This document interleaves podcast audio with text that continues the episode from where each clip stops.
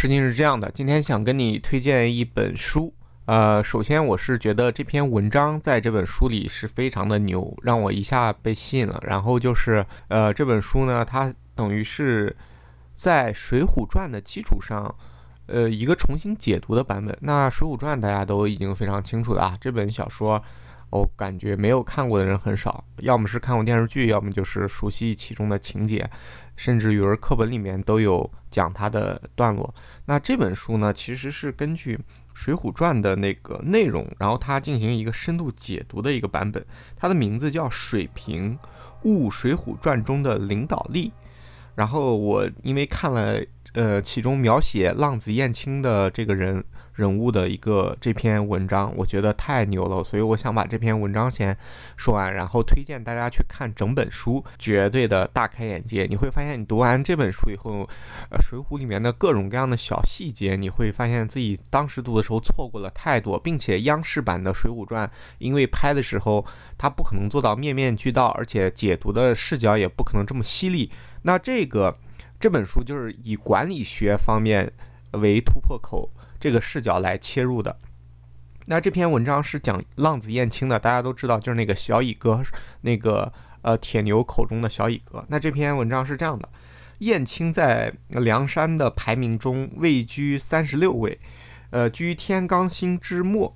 燕青能够进入天罡星之列是很让人费解的，为什么呢？因为论出生，他既不是晁盖派的老班底，也不是宋江的这一派系的，并且。论功劳来说，燕青也没有太大的功绩。上阵杀敌不是他的强项，然后临阵建功呢只有两次。但是燕燕青的总战绩和天罡星的其他将领相比呢，非常的单薄。那么为什么他能进入天罡星之列呢？而且论地位的话，我们都知道燕青其实是卢俊义家的一个奴仆嘛，就是算是仆人的一个角色。之前他是卢俊义收留的一个孤儿，所以为什么燕青？呃，排在这么多有来历、有背景、有能力、有功劳的人的前面呢？而且大家都觉得燕青实至名归。为什么大家会这么觉得呢？那其实燕青是梁山二把手卢俊义的心腹，而且非常得到宋江的照顾和重视。因为每次宋江出去的时候，肯定会带谁打手？李逵，然后就会带着那个燕青。比如说在七十二回的时候，李逵元夜闹东京，那宋江就带着燕青呢到了李师师家里，戴宗和李逵呢就被宋江撵出去，在门外候着。柴进和燕青陪着宋江去李师师的呃室内喝酒，宋江喝了点酒就有点把持不住了，宋江口滑。宣权吕秀指指点点，把出梁山泊手段来。那这句话是当时的原话。所以说，领导酒后失态，肯定是不想被下属看见的。那能看到的人，肯定是信得过的人。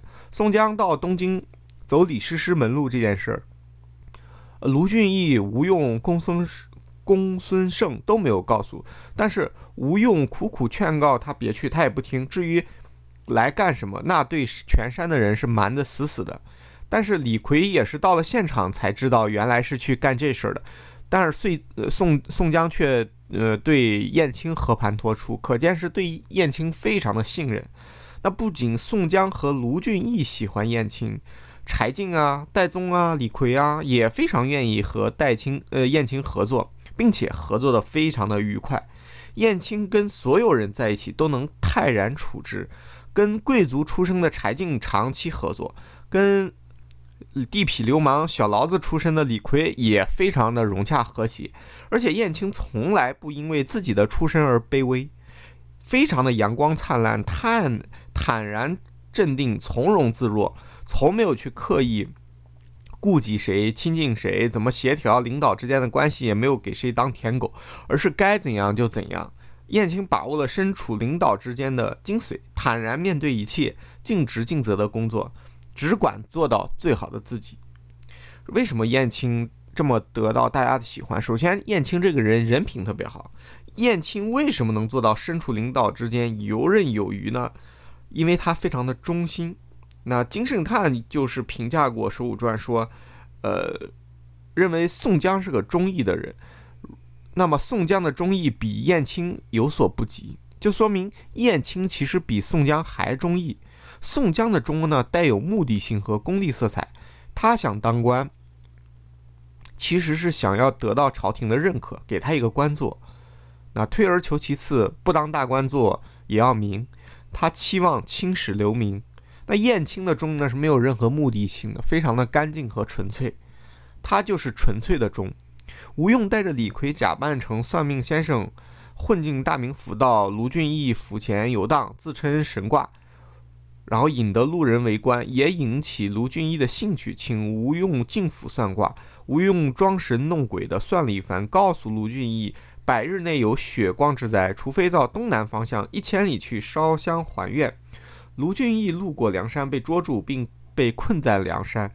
吴用在第一时间就把跟过去的吕布给放了。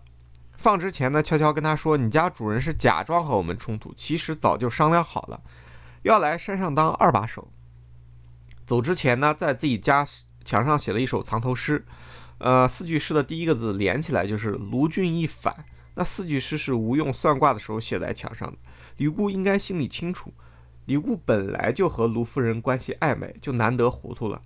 李固回到大名府就报了官，说主人卢俊义上梁山当了二大王，然后他就跟卢夫人正式同居，做了夫妻。随后清理门户，把卢俊义的心腹燕青赶出家门。燕青只能乞讨为生，但燕青就在卢府周边转，并不走远，因为他要等等卢俊义回来，以便第一时间给他报信，以免他被李固陷害。燕青苦苦等了四个月，终于见到了卢俊义，告知了实情。结果没想到卢俊义大怒，一脚踢倒燕青，大步赶回家里去了。卢俊义不相信燕青，认为是燕青干了坏事儿，被驱逐出府。他认为自己的夫人不能干这事儿，也认为李固很忠忠心。李固当年是到大名府来投亲，然后差点昏死在卢员外的门口。那就是卢俊义救了他的性命，并收留了他，抬举培养成为大总管，怎么可能还去夺主人的老婆呢？陷害主人呢？所以卢俊义回到家里，李固赶紧去官府报信，招来衙役。卢俊义回家还没吃上一口热饭呢，就被抓起来了。所以卢俊义被抓后啊，身边出一个出面打点张罗的人都没有，只有燕青去讨饭给主人吃。与此同时呢，李固花钱上下打点，是要害死卢俊义。梁山呢也派柴进潜入大名府，暗中运作，最终卢俊义被判成流配。那李固买通了董超、薛霸这两个押解他们的人，准备在途中暗杀卢俊义。燕青呢一直在大名府苦苦守候。等着卢俊义发配出来以后，悄悄跟随，想救他的主人。但是势单力薄，卢俊义再次被捕。卢俊义被陷害，燕青如果不去管，就靠呃燕青的才华、相貌、武功，他完全可以过自己逍遥的日子。但是他没有，是冒着生命危险，想方设法的去救他的主人。所以燕青不仅是忠诚，而且是很有智慧的忠诚，他不是傻忠。那燕青明白朝廷对梁山只有利用没有恩义，所以当征讨完方腊后，梁山利用价值已尽，于是他就劝他的主人卢俊义及早的离开。卢俊义却笑话他，就是觉得我们好像刚成功，怎么就走呢？但是燕青见卢俊义执迷不悟，于是挑起了一担财货，悄悄离开了。这是第二点。燕青这个人没有是非，他不搬弄是非，人品过硬的第二个方面是不搬弄是非，这也是他能非常得到大家赏识的一个原因。就是在卢俊义和宋江之间，燕青明显是更听卢俊义的话的，因为那是他的主人嘛。但是跟着跟，但是跟着，但跟着宋江的时候。但跟着松江的时候也是非常忠心耿耿，竭尽全力的去帮他办事，而且没有畏手畏脚。你安排我做什么，我就做什么，并且安排的做的非常好。所以卢俊义安排呢，我就按卢俊义安排的去做；宋江安排呢，我就按按照你宋江跟我说的去做。而我不去想他们两个人之间怎么样，也没有在两个人之间当传声筒。而且燕青同时也受到伙计们的喜欢，凡有任务呢，均希望燕青搭伴而行。为什么大家都喜欢他呢？不仅仅是因为他有能力，而是他因人品比较好，没有乱七糟八的事儿，非常的淳朴。那忠诚是被各类领导认可的一个非常重要的因素，对旧主忠诚，对前组织忠诚，甚至对对手忠诚，都是领导非常喜欢的品格之一，是朋友大家非常认可的一个品格。所以燕青的这个忠诚，使得宋江非常放心的去用燕青，而且不传话、不搬弄是非，这种品质也使得他。能在这两个人之间游刃有余。那第三一点，就说说燕青的智慧。吴用带着李逵化妆下山骗卢俊义的时候，他俩走后，燕青回来了。卢俊义跟他说自己要到泰安进香，让他在家好好照看家务，并讲了事情的来龙去脉。燕青就说：“敢是梁山泊歹人，假装做阴阳人来蛊惑你。”要转主人那里落草，如果小乙在家，三言两语盘倒他；如果燕青没有出门，吴用和李逵就栽了。说明燕青是非常聪明，对方要干什么的，他脑子一下就转过弯来了。所以说，明代的书商就评价燕青有大学问、大经济，堪作救国时的宰相。那民国小说家张恨水也评价燕青有过人之才，智足以辨中间，勇足以冲锋陷阵。而卢俊义不能用，即便到最后卢俊义才相信了燕青的忠诚，但仍然相信不了他的智慧，因为燕青劝他抽身的时候，他采取了嘲笑的态度。但是我们也知道，卢俊义的下场真的就像燕青说的那样，所以燕青的聪明还体现在他超强的学习能力上。上练梁山之后，燕青的射箭的功夫突飞猛猛进。就是刚开始他不怎么会射箭，后来我们通过作者的描述，他已经能够在阵前射箭敌将，并且他的射箭已经比小李广、花荣差不了多少了。他这种聪慧非常的难得，就是说他。看得懂，头脑聪明，机灵，悟得透，学得快，干得好，非常非常重要。而且他人品又好，你说谁能不喜欢他呢？而且燕青啊，多才多艺。燕青的才艺是非常好的客观的基础。燕青长得中等身材，皮肤呢很白，且有了还还纹了那个纹身。我们说宋朝那时候大家都喜欢纹身啊，纹了纹身感觉很好看，所以连。东京的第一女子李师师都给他迷倒了。李师师喝了点酒以后，就想方设法让燕青脱了衣服给他看。燕青还在吹弹唱跳舞等方面高人一筹，尤其是歌儿唱得非常好，懂音律，他弹的也很好听啊。所以说，大名府都说他是风月丛中第一名，文艺界的男一号。燕青啊，这个非常非常的艺术方面很有造诣。然后第四一点是，燕青办事缜密，他有计划，他有系统性思维。燕青不论是跟随、配合、陪同别人，还是单独行动，都能够都能够非常的周密，滴水不漏。比如说李逵元夜闹东京这一段，燕青呢先配合柴进，早到一日打前站。那柴进到了皇宫附近，看相关人员进进出出，就想混进大门去。就安排燕青去引诱一位宫廷官员来，燕青呢机智善变，很快就抓到这么一位，跟着柴进演双簧，套取了皇宫的相关信息，然后柴进换取了他的服装和入宫信物，大大方方的混进了皇宫去。当宋江到达后，燕青又跟随宋江去了趟李师师家，可以说是全程都有周密安排。宋江呢，先让燕青到李师师家找个理由搭讪。燕青进门见了那个婆婆娘以后，拜了四拜，奉上了百两黄金做见面礼。李师师接待了宋江一行。以燕青前后照应，活跃气氛。当李逵在门外打了杨太尉，宋江、柴进、戴宗紧急撤离的时候，留下燕青善后。这个时候呢，宋江命令燕青负责把李逵带回，燕青又能把李逵从东京一直弄回梁山。除了燕青，再没有第二个人能够办这么大跨度的复杂的任务了。燕青还跟随柴进从事过机密的行动，一次是在扬州，一次是在打下苏州以后。柴进想从海上大迂回绕到方腊的后方打方腊，正好燕青从卢俊义那儿路过来汇报工作。宋江征求了他的意见后，派他跟柴进一起执行潜伏任务。如果不是有燕青的话，柴进光翻译问题就会颇费周折。两人配合，最终 最终圆满完成了任务。就是说，燕青是懂方言的，各个地方的方言他都会。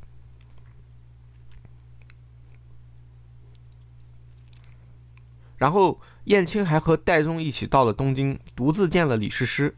李师师刚开始很。恼怒，因为上次梁山好汉闹东京，差点让他受连累。但燕青打消了李师师的疑虑，你跟燕青熟络起来，两人合奏伴唱，其乐融融。李师师以自己弟弟的身份引燕青拜见了刚好过来的徽宗皇帝。燕青以被梁山掠夺者的身份，从第三者角度向徽宗汇报了对梁山的观感，传递了梁山强烈盼。望招安为国家出力的意愿，那这个汇报非常的重要，是梁山招安成功的关键。徽宗皇帝从第三者角度获得了他从来没有听到过的信息，应该说是触动非常的大。那这次汇报可以说是宋江招安战略中的标志性进展。燕青本人呢，获得了徽宗皇帝给他的呃赦免书，这也是后来他隐退的护身符。而后他又当接。拦截苏太尉，递上了给苏太尉的信，向苏太尉详细汇报了梁山三拜高俅以及迫切寻求招安的信息。苏太尉这条线打通，使得燕青说辞不再是孤证，也是招安成功的重要因素。燕青最后还配合戴宗救出了被高俅软禁在府中的萧让和月和。从宋江的角度看，燕青的作用甚至超过一员五虎将。所以让他进入天罡星之列，自然是理所当然的事情了。燕青这个人既聪明，又聪慧，又忠诚，各项品格于一身，你说谁不喜欢他？并且他策划能力强。李逵这样一个打手，谁见了李逵都其实很烦他，因为他经常是闯祸。但是呢，小李逵唯独就特别佩服。燕青一口一个小乙哥，其实为什么呢？就是因为一方面他怕燕青，因为李逵其实是打不过燕青的。第二呢，李逵知道燕青在宋江啊、卢俊义这些头领心中的地位，他知道燕青是有实力的，受整个领导层的喜欢。第三呢，是燕燕青的那个问题分析周密、计划策划能力都很强，他打心底里佩服燕青，比如说。那个就是第七十三回黑旋风乔捉鬼，梁山泊双线头中描写李逵独自一个人去打东京，燕青奉宋江命令带李逵回山，结果呢，李逵大闹忠义堂，跟宋江赌了生死状，因为他觉得李逵把人家女儿就是给那个啥了，所以说李逵想主持这个公道，结果那不是宋江干的。所以燕青呢，这个时候就给他出了一个主意，让他负荆请罪。宋江让他先去把假冒的人抓着，把刘太公的女儿夺回来，回头再算账。燕青又帮着李逵分析案情，陪他找到假宋江，夺回刘小姐。